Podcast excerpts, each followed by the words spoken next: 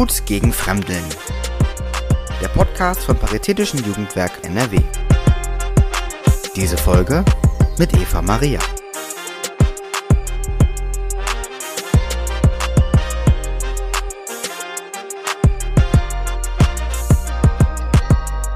In dieser Sektion LSBTIQ ähm, gibt es eben viele Menschen, die ähm, auch ja, geflüchtet sind und natürlich auch Migrationshintergrund haben, weil äh, das betrifft alle Menschen auf der Welt, so äh, lesbisch, schwul sein, bi sein, mhm. trans sein. Ähm, genau, das heißt, ähm, es hat sich natürlich für uns auch fließend ergeben, dass immer mehr Jugendliche zu uns gekommen sind, die ähm, Flucht- und Migrationshintergrund haben. Ja, Punkt. Rabia Maas ist stellvertretende Leiterin des Anyways in Köln.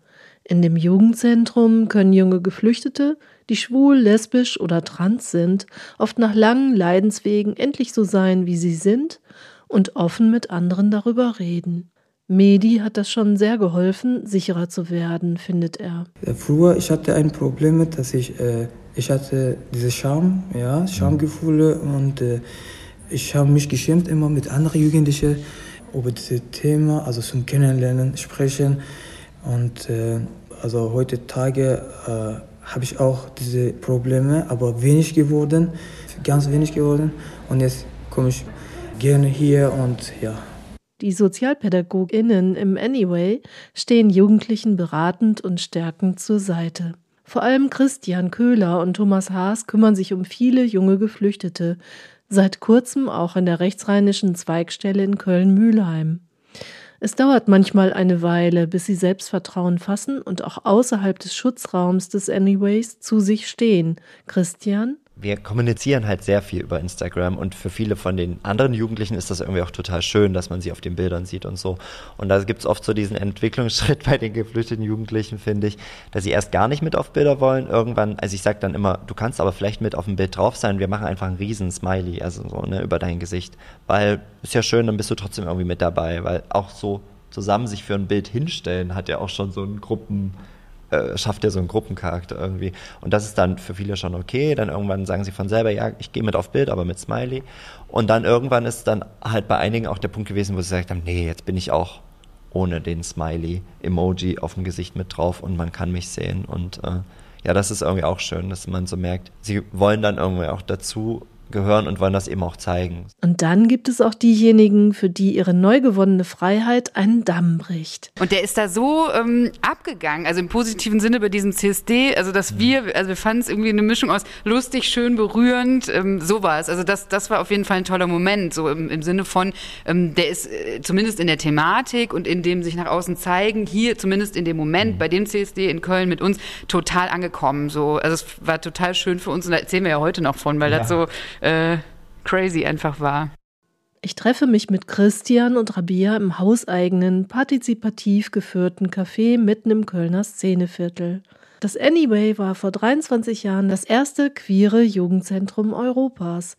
Christian nun zu der besonderen Arbeit mit Geflüchteten es gibt ja viele Einrichtungen, die auch Fluchtarbeit machen mhm. oder Arbeit mit Geflüchteten und es gibt ja auch Selbstorganisationen, also von Leuten, die selber irgendwann mal ge ja. geflohen sind und die das auch anbieten und das ist auch gut. Aber ich glaube, was unser Vorteil wiederum ist und warum Jugendliche eben vielleicht auch zu uns kommen, ist eben, wir sind erstmal mit dem Schwert und LGBTIQ, aber wir sind ein Jugendzentrum. Ne? Also das sehe ich erstmal als einen großen Vorteil und eben dann auch ein, offenes Zentrum.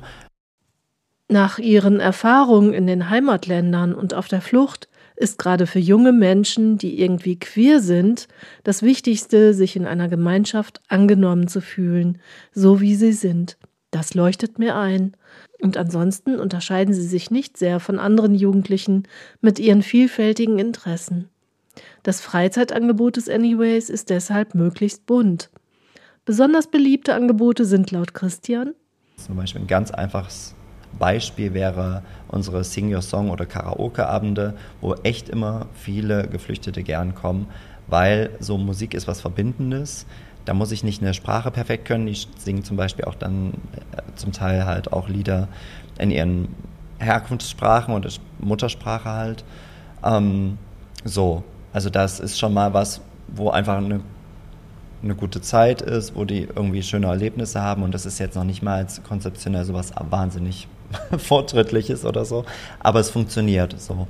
Und ähm, ansonsten. Computerspiele vielleicht noch? Genau, ja, solche Sachen auf jeden Fall. Auch Sport ist immer so, also Sachen, die mit Bewegung zu tun haben. Ne? Da haben wir ja zum Beispiel auch viel gemacht in der Freizeitgruppe, die sich explizit auch, also es ist auch eine integrative Gruppe, also für alle, aber da war wirklich auch nochmal der Gedanke, ähm, was für äh, Jugendliche, also für Geflüchtete zu machen, die ähm, von denen halt viele auch wirklich erstmal sagen, boah, ich will nicht in das Café kommen, ich weiß nicht, was mich erwartet.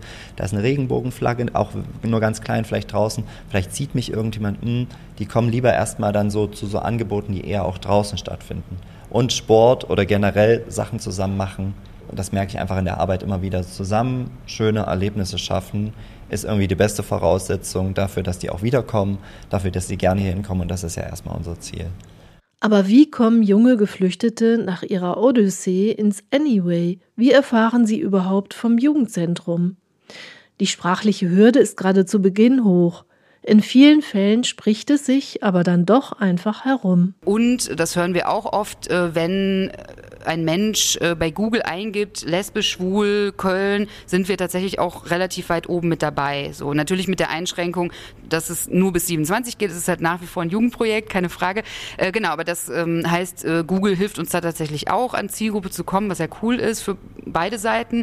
Hinzu kommen natürlich auch noch auf verschiedenen Projektebenen äh, Schulen, äh, SozialarbeiterInnen in anderen Einrichtungen. Wir kriegen ab Januar auch eine Fachberatungsstelle von der Stadt Köln, beziehungsweise wir werden eine sein. Ähm, so, das heißt, wir sind auch ähm, über Jugendliche selber hinaus vernetzt auf institutioneller Ebene. Und da werden wir natürlich auch genannt, sehr oft. Mit dem Kölner Flüchtlingsrat zum Beispiel, die haben ganz oft Jugendliche geschickt und gesagt, ja, ähm, äh, der oder die braucht einfach mal irgendwie einen Ort, wo man reden kann, neue Leute kennenlernen kann und so. Also auch da ist es unterschiedlich und schon auch tatsächlich über Instagram sehen uns auch einige. Auch durch Schulprojekte präsentiert sich das Anyway als Anlaufstelle. Im Projekt Wir, eine Abkürzung für Wissen ist Respekt, sensibilisieren Ehrenamtliche aus dem Anyway Schülerinnen und Schüler für Themen der LGBTQ-Community. Noch lieber laden sie Schulklassen ins Anyway ein.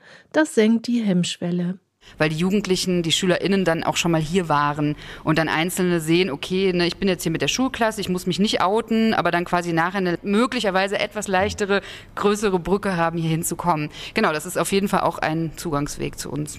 Ehrenamtliche Mitarbeit ist ein großes Thema im Anyway. Auch alle anderen Angebote sind stark an die Beteiligung der Jugendlichen und jungen Erwachsenen gebunden. Design Together nennt man im Anyway dieses Konzept. Das stärkt den Gemeinsinn und wirkt integrativ. Das heißt, wir sind nicht nur ein Team von äh, einigen Mitarbeitenden hier, die was darbieten oder eben Angebote schaffen, wo Jugendliche oder die Jugendlichen nur konsumieren sollen und oder können, sondern dass Jugendliche auch selber mitgestalten. Ich sage jetzt bewusst Jugendliche als gesamt unsere gesamte mhm. Zielgruppe so. Ne? Äh, das heißt, wir haben hinter der Theke ähm, Ehrenamtliche, wir haben in den Schulen eben Ehrenamtliche, wir haben bei den Angeboten, die wir hier im Café und auch in den Projekten anbieten, immer ehrenamtliche Jugendliche, die partizipieren und und das war uns eben da auch total wichtig. Also, dass wir da nicht auch nur ein Angebot machen, was genommen wird und danke, tschüss, sondern dass eben ja zusammen einfach geschaut wird. Und ähm, genau, dieses Design Together spiegelt das einfach wieder. Ne? Also zusammen was machen, wir ja, arbeiten gemeinsam an einer mhm. coolen Sache. Auch junge Geflüchtete helfen in einigen Bereichen mit. Ferienfreizeiten, die wir anbieten, war immer tatsächlich einige Geflüchtete auch mit dabei, auch zum Teil als Ehrenamtler dann mit am Start. Ähm, das war richtig gut. Und denen konnten wir dann eben auch zum Beispiel ermöglichen, dass sie da mitfahren können, ohne was dafür bezahlen zu müssen. Der Betrag ist auch so nicht riesig. Da sind viele Geflüchtete mit dabei gewesen. Beim Thekenteam haben wir das auch versucht. Das ist äh, aber zum Teil dann eben auch schwierig, weil wir natürlich oft merken wir schon auch, okay, es gibt so eine gewisse, mh, hm, also ich glaube, für viele ist es erstmal ähm, schwierig, so unser System allgemein zu, ähm, zu verstehen. Ne? Das ist jetzt so ein bisschen allgemein gesagt, was heißt es denn, wenn ich mich 17 Uhr für eine Schicht eintrage? Oh, okay, da muss ich eine halbe Stunde früher da sein und so weiter. Also es sind viele Sachen, die dann erstmal schwierig sind. Dass es gerade für junge Menschen mit Fluchterfahrung nicht immer einfach ist.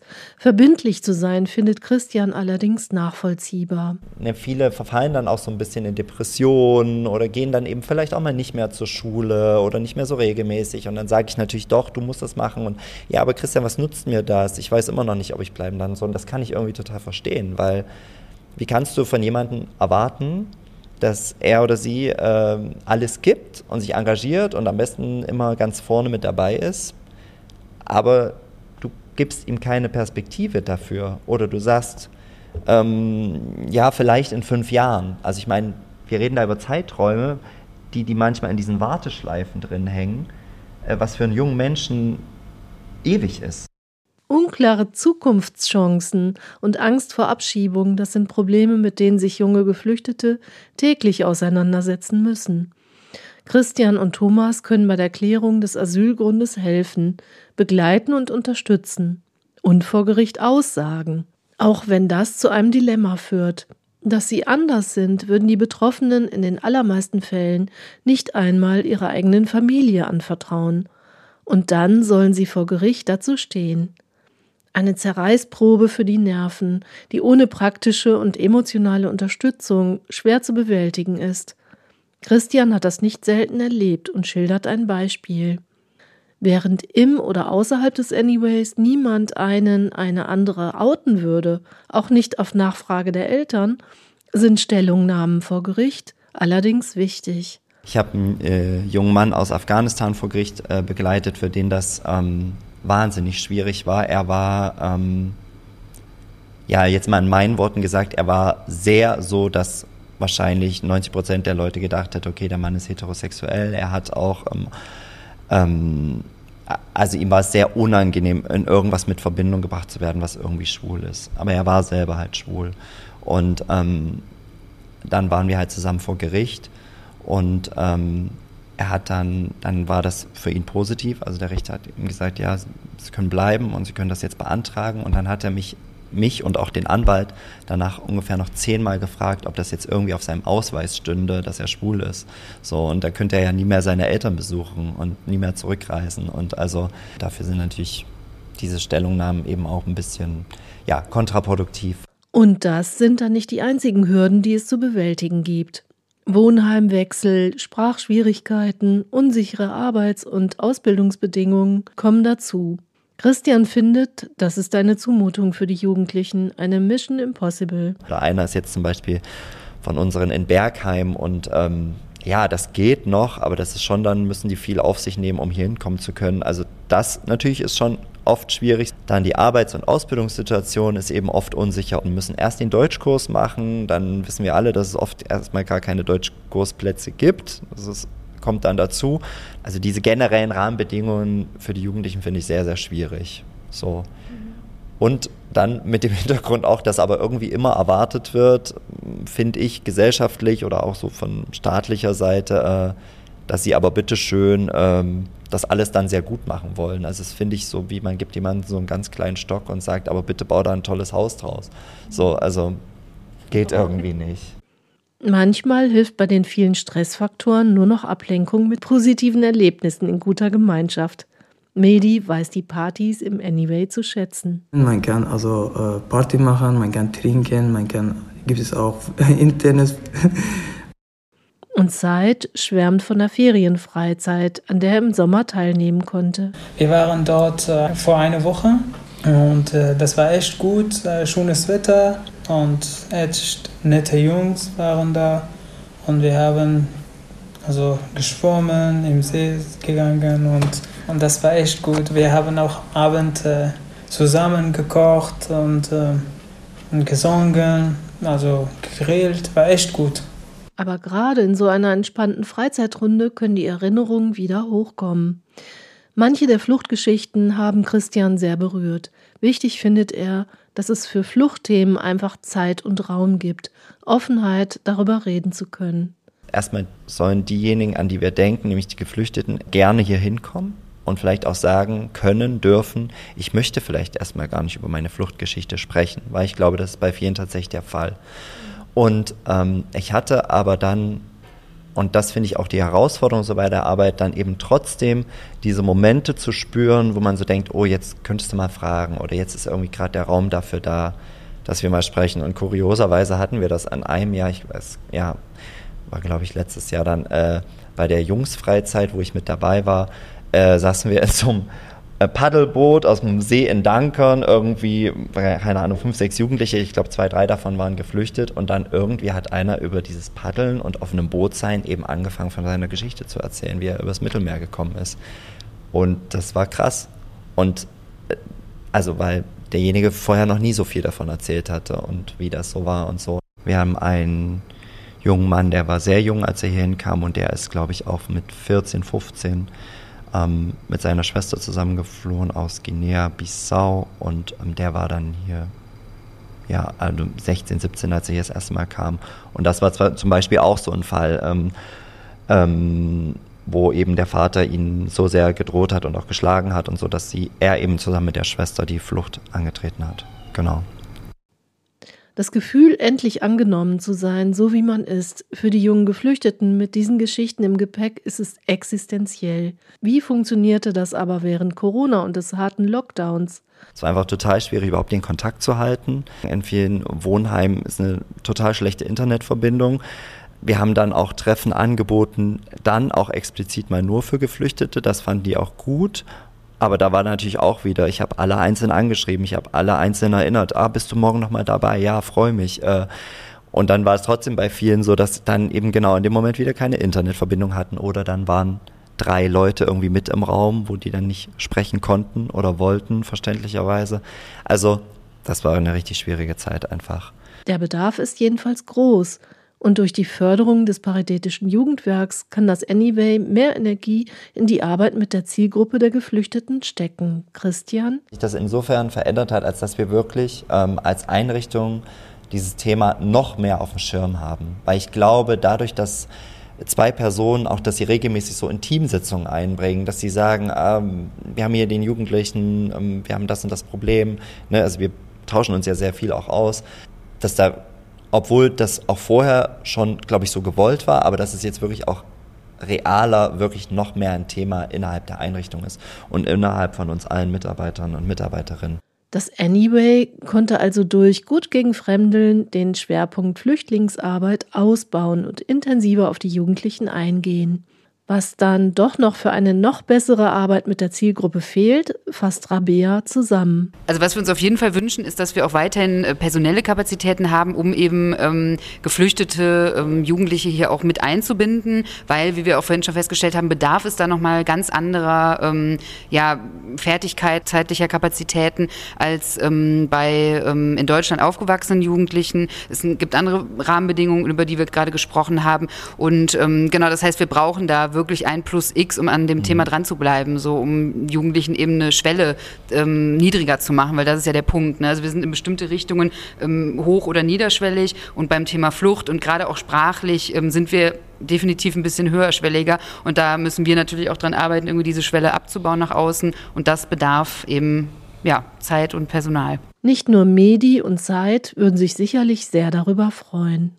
Ich komme gerne ins Anyway, weil gibt es hier so viele Möglichkeiten, äh, wenn du etwas Probleme hast, du kannst so über dieses äh, Thema reden und die Mitarbeiter sind echt cool und äh, sehr nett und die wollen einfach gerne dir helfen und ja. Wenn ich Probleme habe, ich spreche mit Personal von NEW, die helfen mir. Ja. Gut gegen Fremdeln der Podcast vom Paritätischen Jugendwerk NRW. Wir bedanken uns für die Unterstützung beim Ministerium für Kinder, Familie, Flüchtlinge und Integration Nordrhein-Westfalen.